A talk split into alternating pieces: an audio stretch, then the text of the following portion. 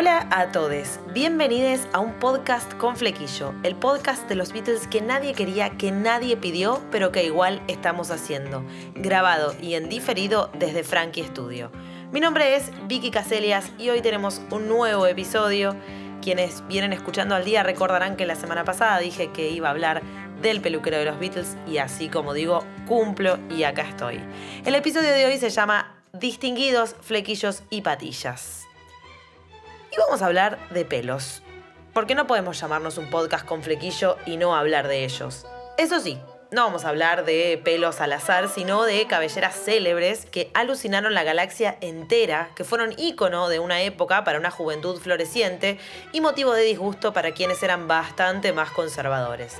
Desde el mop top o el corte taza, como es conocido en español, hasta las cabelleras largas y las barbas prominentes, todos los estilos que tuvieron los Beatles estuvieron en boca de todos. Sin ir más lejos, la gráfica de este podcast es el pelito de Ringo Starr. ¿Y por qué se me ocurre hablar de pelos?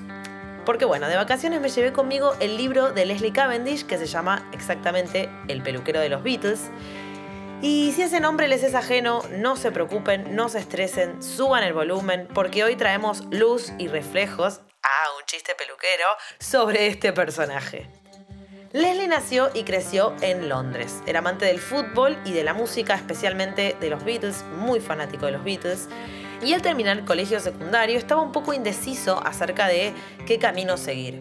Pero a los 19 años, en el año 1962, su futuro se manifestó claro y comenzó a trabajar como aprendiz de un muy renombrado peluquero londinense llamado Vidal Sassoon. Yo creo que estoy diciendo bien el apellido, no tengo referencias, así que si alguien sabe cómo se dice me avisa.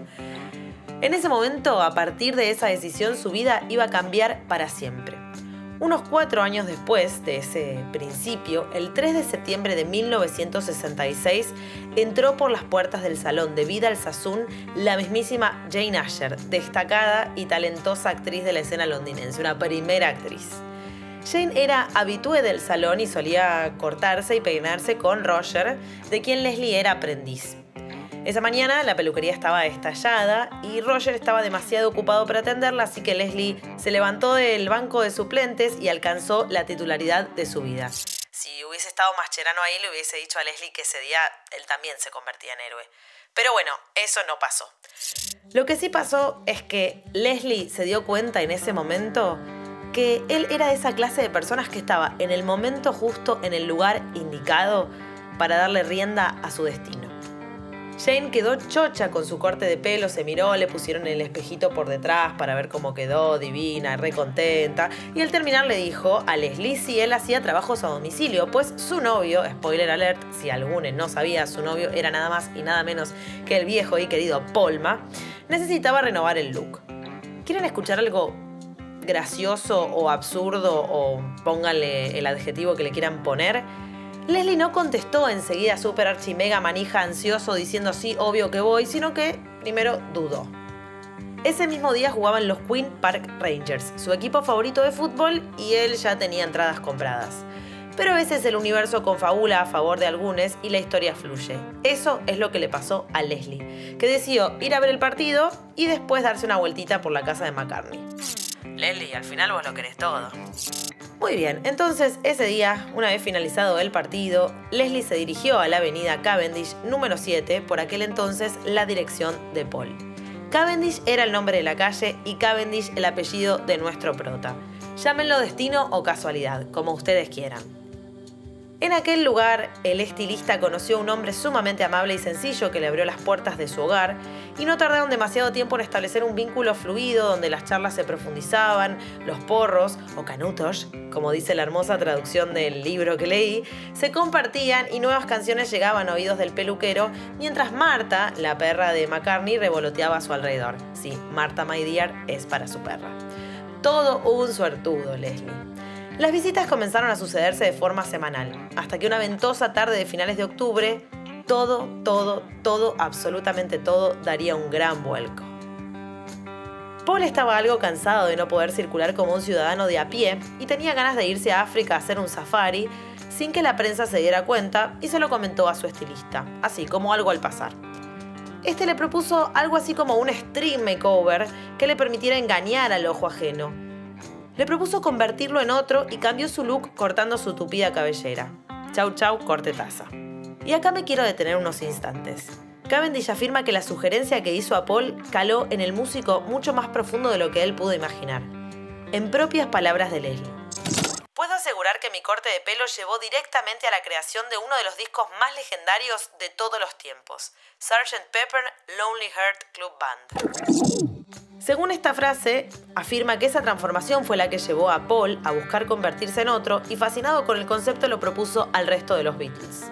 Ellos también jugaron a ser otros y así crearon esta banda de corazones rotos, alter ego de su propia banda. Acá dejo que cada uno saque sus propias conclusiones. A mí me parece un poco exagerado. Pero voy a retomar el hilo. Fue a partir de este momento que este joven londinense adquirió cierta fama y se le abrieron las puertas al universo Beatle y a los estudios de Abbey Road. Tiempo después abrió su peluquería gracias a Apple. Fue parte del maravilloso, hermoso y misterioso tour en el año 67 como peluquero y actor y fue de los pocos privilegiados en escuchar el legendario último concierto del 30 de enero de 1969 en la terraza. Vaya flash se pegó este pibe. Pero bueno, no solo de Paul y sus vivencias habla este podcast. Las cabezas de los Beatles restantes también pasaron por las manos del peluquero y suscitaron diversas y curiosas situaciones que a continuación les voy a contar. John era lo que llamo la pesadilla de todo peluquero. No dejaba de mover la cabeza. Tenía miedo a cortarle de verdad con las tijeras e incluso llegué a visualizar los titulares de los tabloides. Extra, extra, el peluquero de los Beatles decapita a John Lennon. Siempre fue un poco así con John, pendiente de mil cosas aun cuando le cortabas el pelo.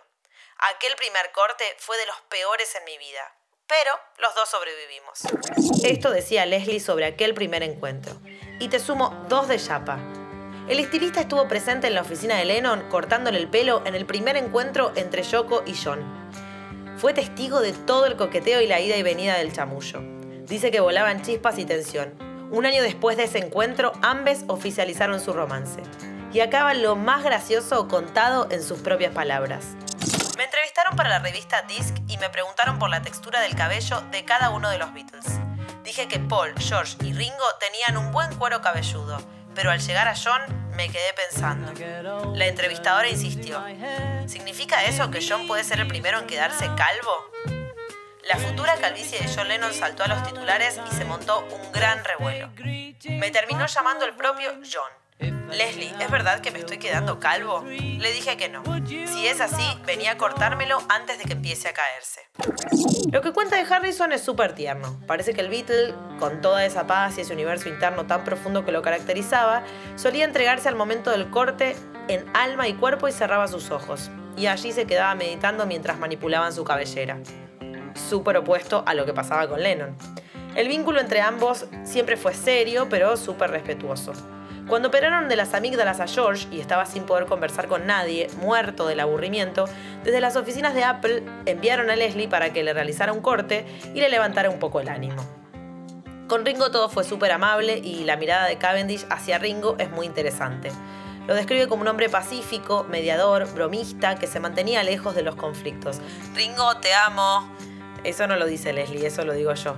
Pero lo que sí dice Leslie es esto olvidar que Ringo marcó el beat de los Beatles. Cierto, en ningún tema de la banda hay un solo de percusión, pero Ringo está ahí siempre.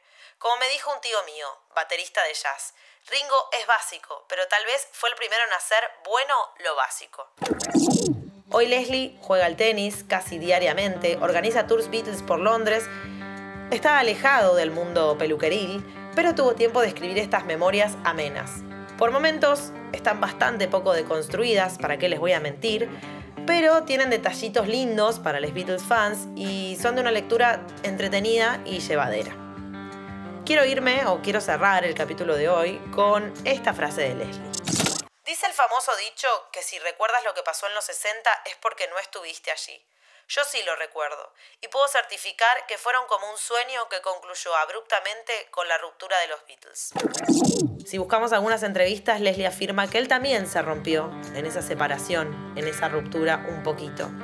Pero le quedaron todas estas anécdotas hermosas que pueden ir a leer en el libro, que pueden buscar online algunas noticias y seguir investigando de este pequeño, gigante universo que había alrededor de, de los Fab Four, de estos cuatro amados, según muchos de nosotros, que revoleaban sus flequillos y revolucionaban todo, desde la música hasta la moda, hasta nuestros corazones. Así que bueno, muchachis, antes de, correr el riesgo de ponerme muy cursi, se termina el capítulo de hoy. Les mando un gran beso. Si tienen ganas de calificarnos, pueden hacerlo. Está buenísimo. Em, y nos vemos la próxima. Chau, chau.